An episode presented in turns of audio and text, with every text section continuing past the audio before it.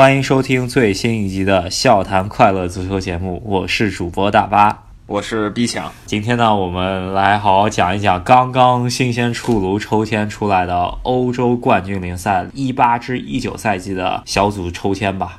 感觉非常紧张，非常刺激。我也是非常多事儿，但我还是抽出一点时间把这个分组给看了。对我早上醒过来，把分组前的那个一些仪式吧看了一下，然后抽空坐下来好好研究了一下 这个分组。分完以后呢，有很多故事啊，在这个每一组之间，爱恨情仇啊就要上演了。首先吧每年欧洲冠军联赛看了一下，基本上不太会说分出特别死亡的组。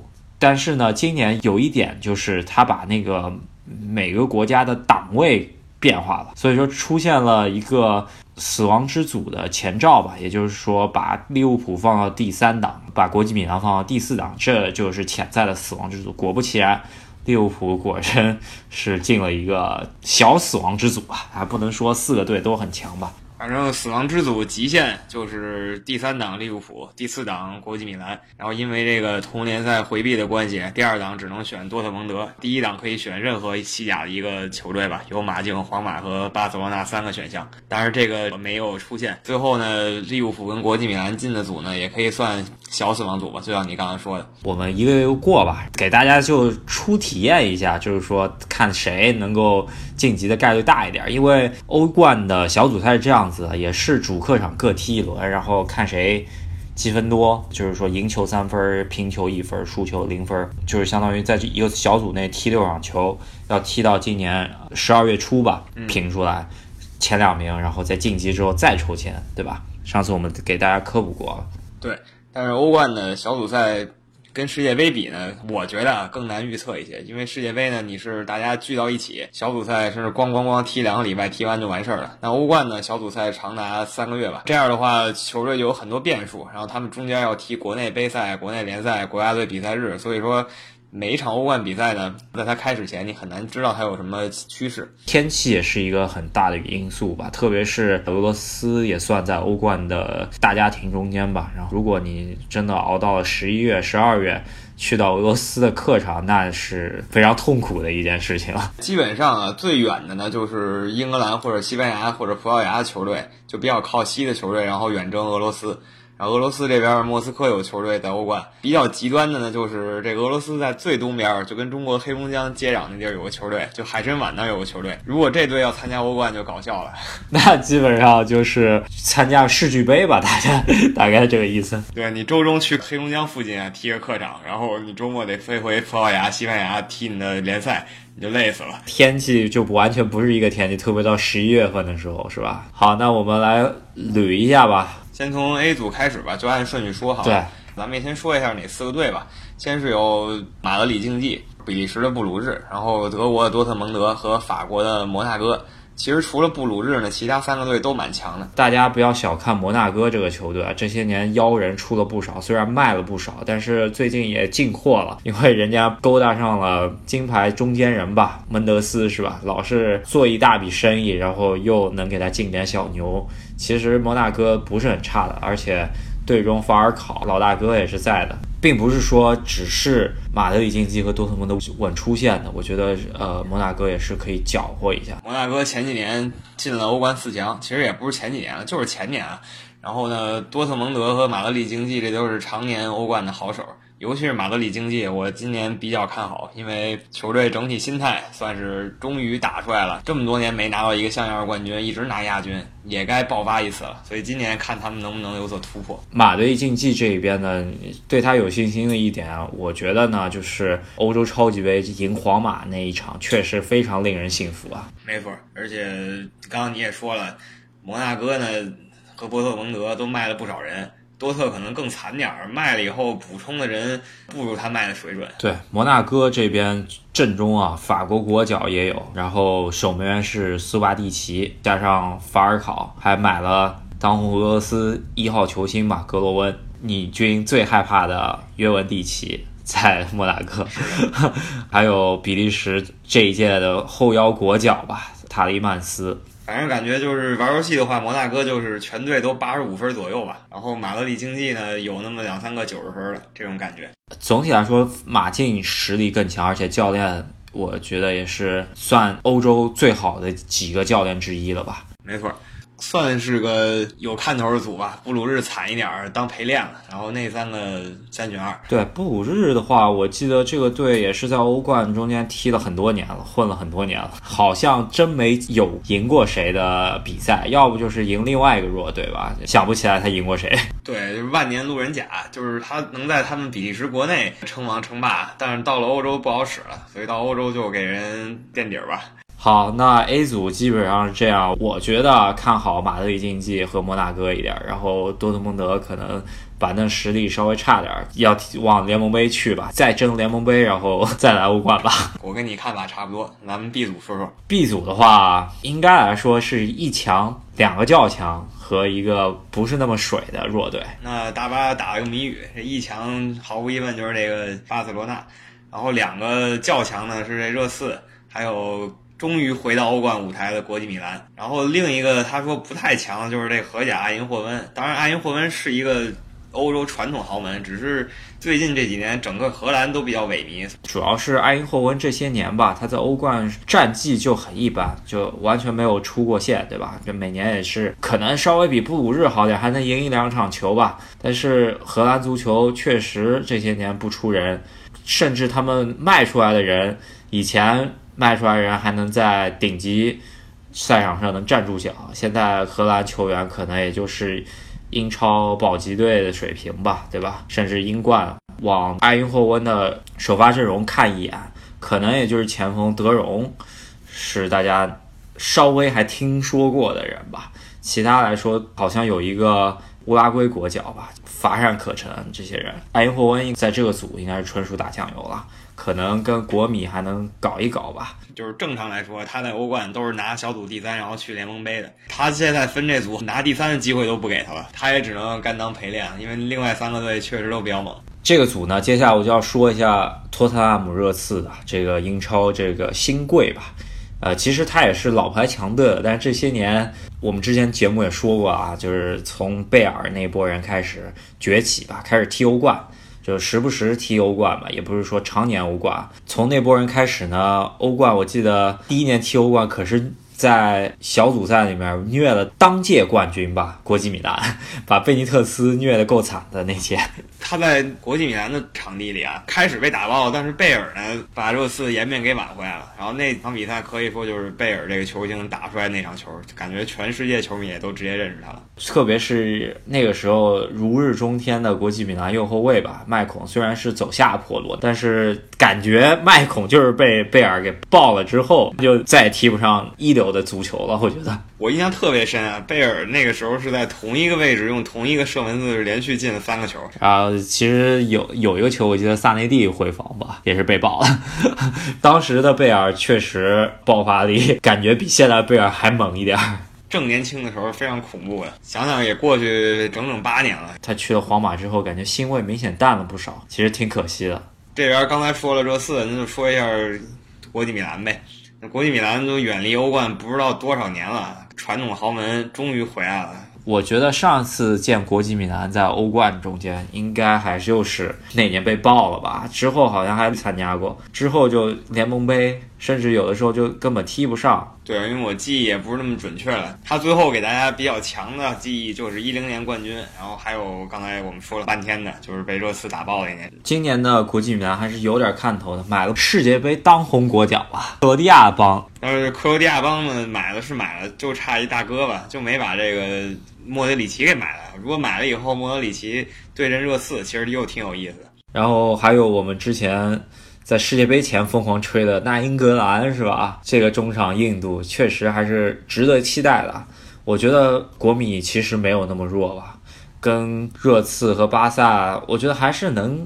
熬一熬手腕，但是相对来说，这帮人吧也是今年刚组，会不会默契程度上差一点儿？对，一个就是配合，还有一个就是确实太久没来欧冠了，这心态不知道能不能一时找回来。而且当年国际米兰叱咤风云那帮人都已经拜拜了，就没有一个能稳定住他们队内军心的人嘛。当年我记得一一年还在队的，就是他们现在这个之前当过队长嘛，现在应该他不是队长，叫手机哥拉诺基亚，其他都是新来的。桑顿还在吗？桑顿好像出走了，这些年桑顿也是进进出出，英超混混，然后又回国米，然后这个赛季好像又卖了。谨慎看好国际米兰，但不是说他没希望，还是更看好巴塞罗那跟热刺一些。想看看伊卡尔迪在欧冠怎么样吧？一直说他在意甲踢得不错啊，如果冲击得了的话，会被萨奇马看上。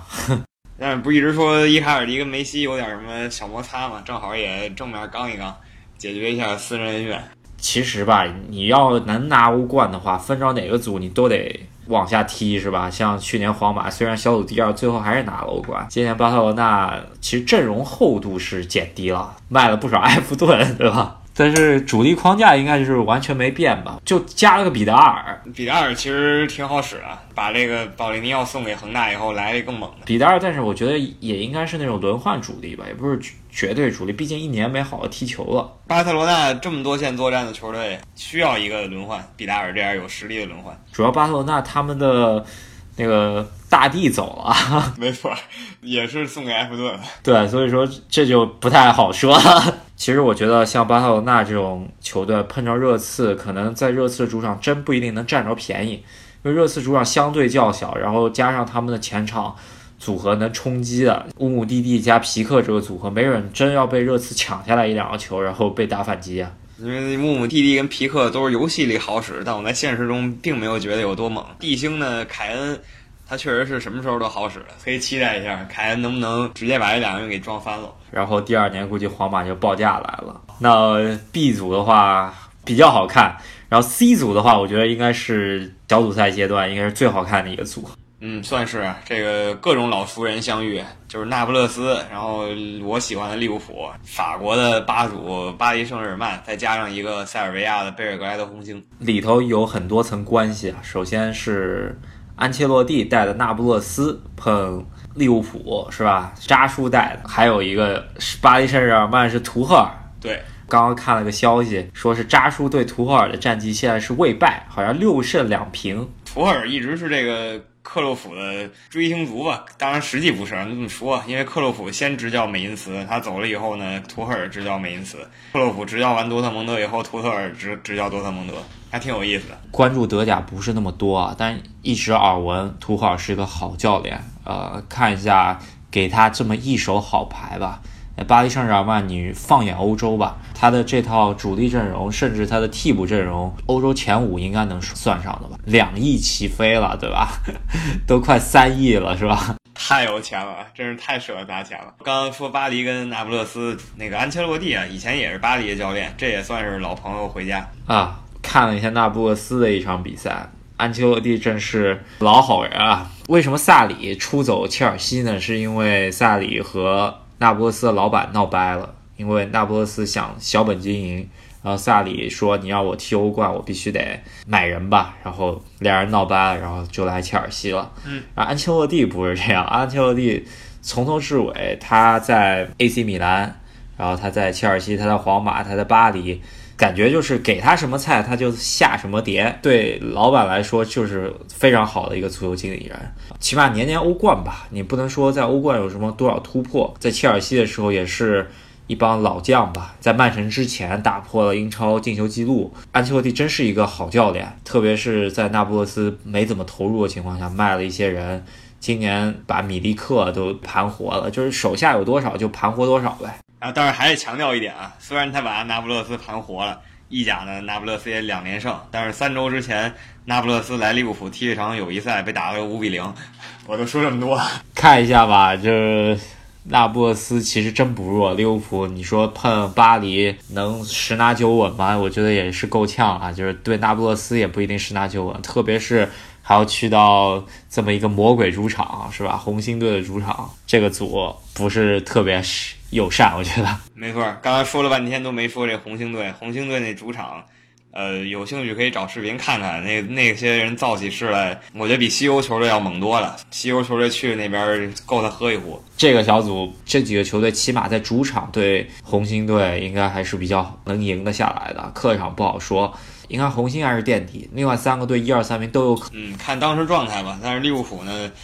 不太好，就是欧冠之前要连碰切尔西两次，还要碰一次曼城，所以就是这是比较头疼一件事。因为联赛杯好像抽签也出来了吧？嗯，这利物浦跟切尔西这刚开始踢就遇上，你这尴尬死了。你还是曼城碰了个牛津联，你这就感觉完全不一样。联赛杯、足总杯也是冷门的温床吧？但曼城这阵容厚度不至于。对，牛津联三级、四级联赛。常年摸爬滚打，对，对他上个马赫雷斯什么的，人家都吓死了。主力阵容、替补阵容加一起，估计就马赫雷斯一条腿吧。嗯，真的是，就是人家就是半职业嘛。对我们往下说啊，D 组的话就相对觉得最水的一组吧，大家水平都比较接近，但是就没有完绝对强队吧。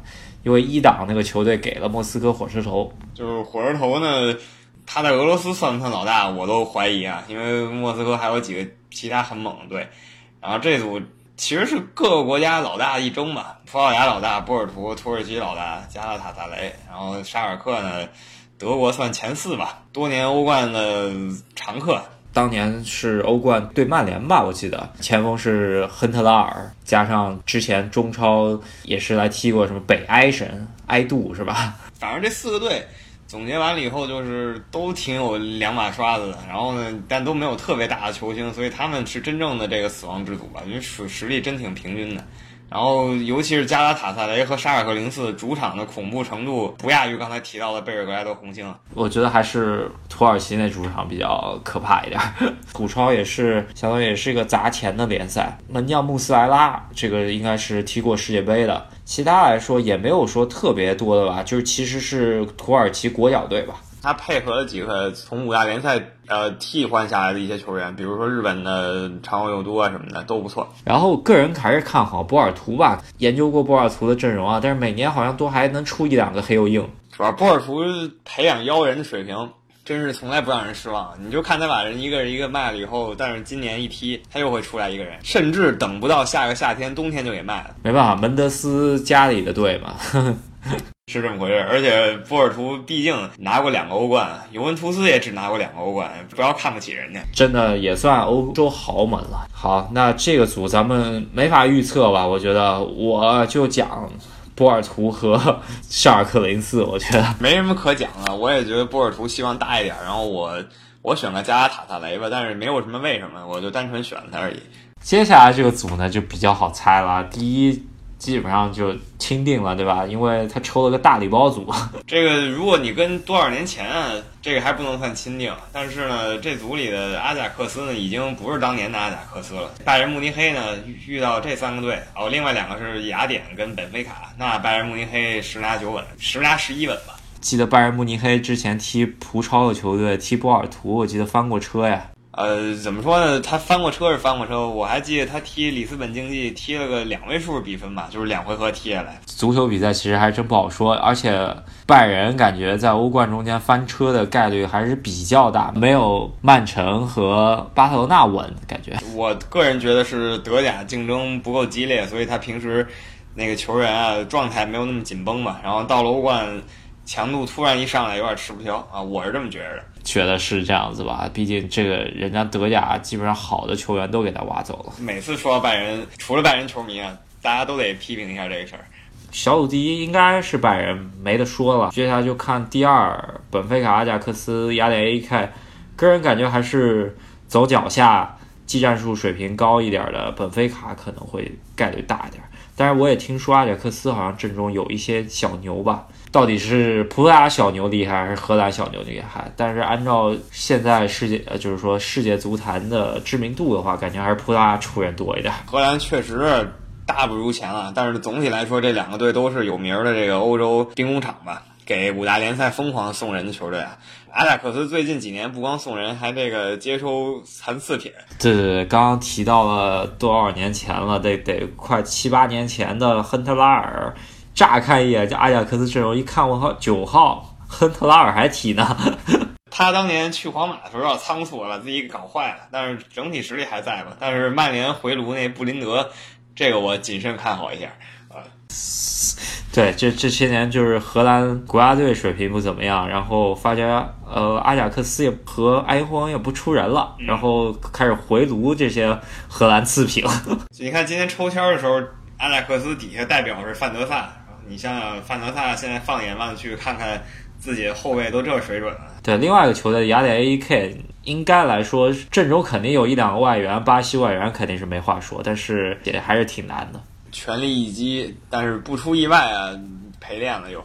因为这些年也没听过雅典 AEK 什么比赛吧，感觉也是欧冠进来都很少，感觉这欧联听得多一点。其实刚才说这几个队，阿贾克斯、本菲卡也都欧联混了好一阵子了，所以这组除了拜仁以外，另外三个队还不太好说吧。但我稍微倾向阿贾一点点吧。本菲卡、阿贾五五开可能。阿贾克斯、本菲卡原来都是欧冠踢个小组赛，然后拿第三去欧联杯，然后在欧联能混个八强、四强的，一般都是这种队。这次没准能混一个小组第二，能踢个欧冠的淘汰赛，十六强一轮游吧，差不多。欧冠四冠得主现在勉强。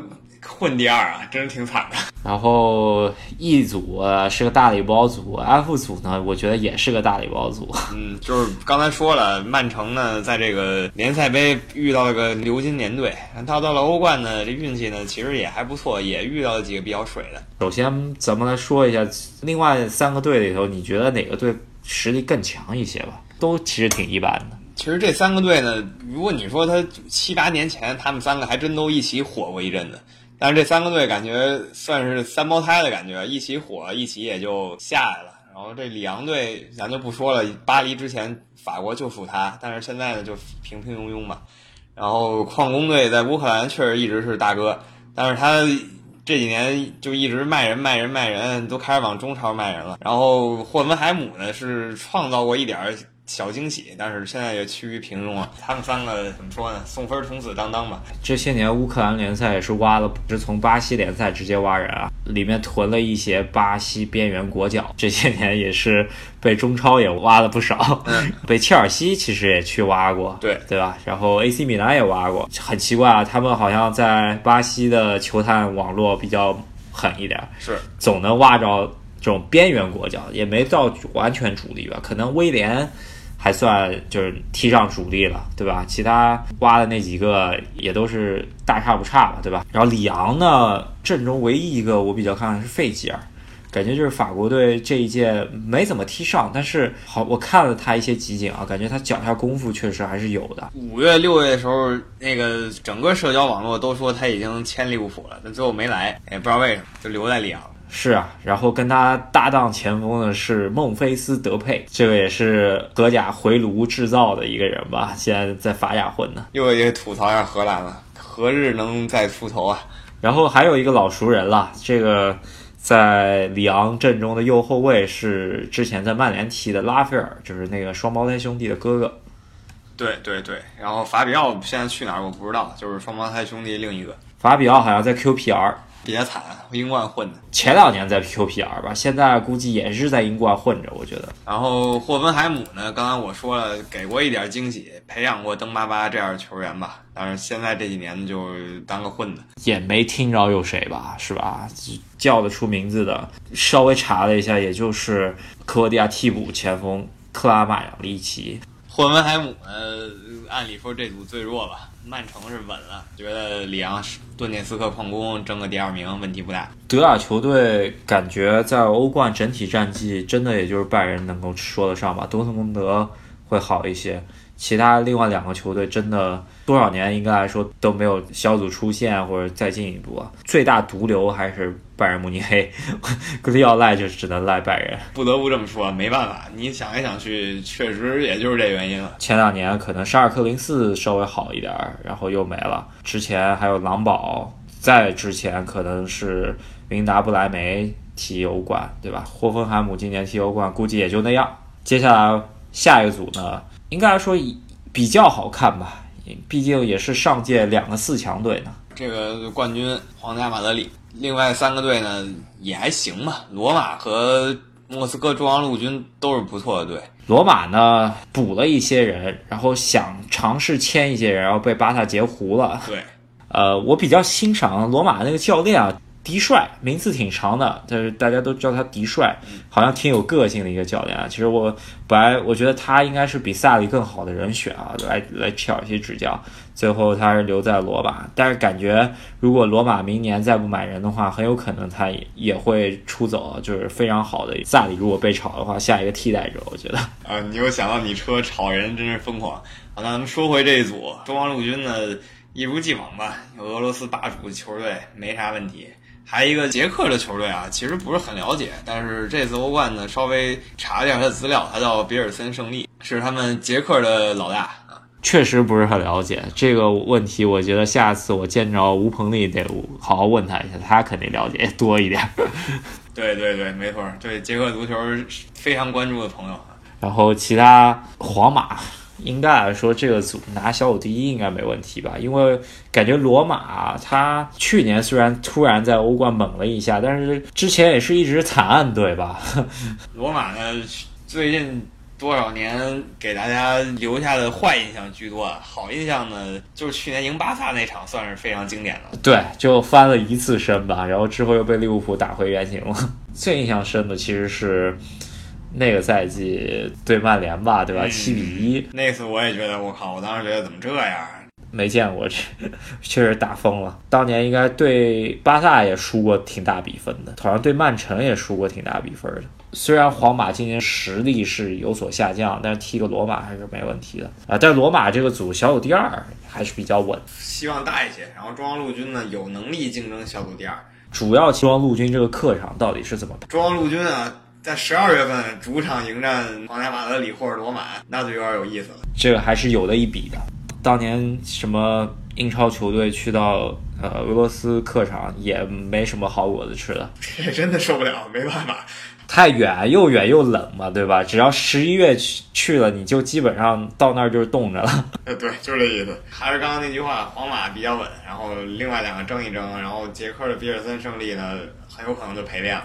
好，H 组呢还是比较微妙的一个，这个组分出来呢，其实是有一定原因的，呃，其实就是围绕着这一届很有可能应该还是金球奖吧，我觉得还是 C 罗金球奖啊，就这么一个金球奖得主的一个球员，他第一次离开皇家马德里去到了一个意甲球队，就碰着了他在这里成长为巨星的老东家吧，我所以就觉得欧足联在操控。这个实在太有戏剧性了，尤文图斯去跟曼联要碰一碰。前几次应该就是在皇马的时候抽着曼联，然后现在尤文图斯刚一到又是曼联。C 罗在前两轮意甲好像踢的不怎么好，有点情绪化感觉。大牌球星嘛，也有时候去了新地方水土不服也可以理解。看他回英格兰、回西班牙踢那个瓦伦西亚，能不能找找感觉？瓦伦西亚居然到欧冠了！前两年好像大内维尔去执教那一年特别乱，差点降级了，是吧？其实那是个意外，那个内维尔去是个意外。人家瓦伦贝因特斯给带起来以后呢，一直还可以，然后欧联总是可以的。内维尔那次算是彻底给他搞崩了，然后现在缓过来了。对，还内维尔其实就也就只能平平球了，跟我们一样差不多，也就这水平。内维尔就是平球，然后跟利物浦那个差不多，卡拉格对喷。对，两个人以前赛场上对喷，现在是在那个平球室里对喷。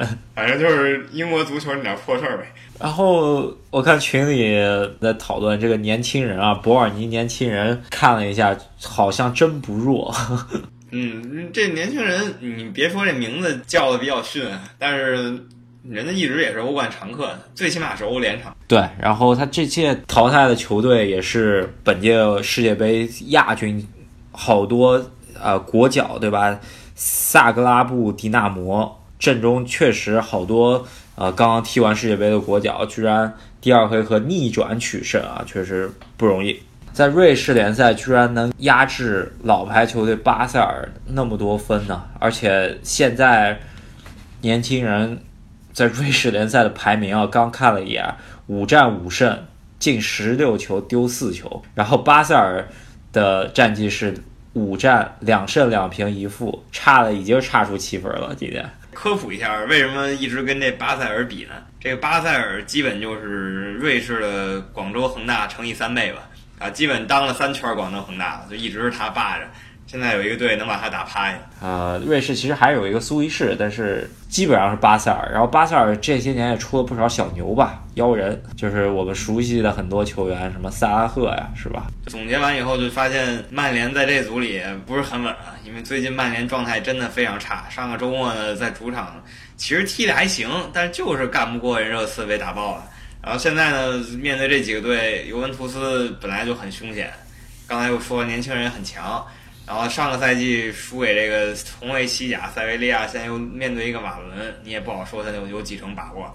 对，我都差点忘了曼联还输塞维利亚这事儿了。是啊，所以说现在曼联真的是有点四面楚歌的意思。穆里尼奥呢，大牌教练，看他能不能力挽狂澜。但目前看曼联这后防线水平很难力挽了。就非常讽刺，就是说穆里尼奥这样一个打防守的教练，居然后防线这么纸糊的，是吧？就是这个周末啊，热刺赢曼联这场比赛，他这个其实还可以，想法什么都有，但你就是啊刚不过，然后就是送低级失误，然后再加上前锋也就是进不了球，真是让人头疼不已。感觉每个环节都有问题。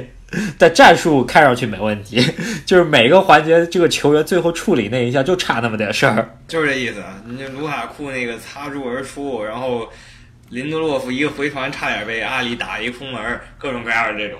嗯，小卢卡斯突然变身什么贝尔了，然后一路趟。大妈说这哥们儿其实吹了不知道多少年了，但是呢没吹出来，然后终于被热刺给收了。然后这希望他这赛季能借着刚才说那两球吧。起飞吧，也该起飞了。再不起飞，就就 GG 了。正好那个韩国哥就是孙兴民去踢那个亚运会了，然后把这位置留给他了，他正好有机会表现一波。韩国哥没准回来之后直接去服兵役了。我去，这太惨了这个。然后尤文的话，这届比赛应该是志在必得吧？我觉得他们应该是非常想拿欧冠的。买 C 罗，我觉得百分之八十原因也是要拿，一定要拿一次欧冠。他们现在呢，在意大利国内呢，无欲无求了吧？就是联赛真的对他没有什么威胁了。就是其他球队，去年我一直很看好那不勒斯能搞他，但那不勒斯自己最后没绷住，尤文还是稳的。这一届的话，我觉得尤文。应该来说，阵容是肯定没什么问题的吧？我觉得把原来的软脚蟹伊瓜因给出走，绝对是一个好事儿。我觉得说到底就是看 C 罗吧。你看 C 罗也挺有意思的，上个赛季刚面对尤文来了一个超级倒钩，这赛季呢就成了自己队友了。然后尤文图斯防线稳固，加上前场 C 罗有宝强，还有狗剩，这三个人其实挺恐怖的。你想想啊，这速度是已经起来了，光这几个名字报出来你就感觉到了。所以说来看一下吧，你觉得欧冠最有可能夺冠的，虽然很难猜，我觉得今年皇马肯定连不了冠了。嗯，我觉得可以，皇马先不说了。其实说实在的，绝对实力呢，我依旧觉得是曼城。但是曼城呢，他这个底蕴问题，就是让他拿不了冠军啊，可能进四强都挺费劲的。但是这次你没发觉吗？以往来说，曼城他的小组都分的一般，就是起码会有一个强队。这一次给他分了个礼包，所以说欧足联有一点风向转变的意思。就以往呢，曼城的分组比较类似于现在热刺这个状况，就是给他一堆强队，让他现在小组赛累个半死。现在呢，送了大礼包了，所以感觉啊。然后以往呢，巴黎其实分组其实分的一直不好，今年还是这样，可能是这两个酋长在欧洲足联内部的得势问题，还是一眼就能看出来了。呃，还真是啊，你要这么说，估计还有点关系，还跟那几个阿拉伯航空有点关系。然后拜仁今年。分组起码不错吧，稳的小组第一，看看小组第二抽着谁。如果抽着个热刺什么，我也不太看好。也不能说他完全赢不了热刺吧，但是也够他喝一壶的。对，就是拜仁他没那个阵容，没有什么加强，整个队老了一岁。他本来阵容就挺老的，而且后防线德国队基本上就是拜仁的后防线嘛，对吧？今年都被韩国打爆了。说明这波人其实是往下走的。然后就是我看好一点的马德里竞技吧。前几年那三个宇宙队现在都在下坡，马竞呢抓住机会看看搞不搞。所以说我们觉得前三位吧，应该不分前后，应该是尤文、曼城和马竞。然后今年的欧冠决赛还是在马竞主场，我觉得马竞应该会拼死想去一次自己的主场的欧冠吧。没错，马竞现在真的士气非常旺盛，就是就是刚才达拉说了，从赢皇马开始。那今天关于欧冠小组赛分析，咱们好好分析了一波。这周末呢，咱们我跟 B 抢呢都有点事儿，可能就没太多时间去给大家分析具体这周末的联赛了。看一眼英超吧，应该也没有什么特别好的比赛，都是强弱对话吧。感觉最接近的也就是莱斯特城对利物浦，可能还有点看头。这周呢是比较少见，没有焦点大战的一周，就是强队赶紧抢分吧。然后还有一个就是西汉姆联到底能不能行？西汉姆联碰狼队啊，这都是今年买人买的够凶的球队，看看吧。然后中超的话也没有特别焦点大战吧。上海申花客场肯定送分，广州恒大估计还要来个最低消费吧。希望申花能把恒大干下去，我感觉这样就很爽了，这样局势就更微妙了。三球往上走吧，就是最低消费。我跟你说，你别指望申花。现在上上输了人和，可是输了三个。再过一周，国家队比赛日就开始了，所以这一周末联赛呢就稍微温和一点。然后再回来以后。焦点战就来了，中超就有北京跟广州的天王山大战。呃，那我们之后也给大家分析分析吧。是，那这一周咱们就录这一些吧。然后希望大家多多转发，多多评论吧。加群的人挺多，我看已经到一百人了。然后如果想加群的话，可以私信赫斯基大帝。那今天咱们就说这么多，咱们下期节目再见。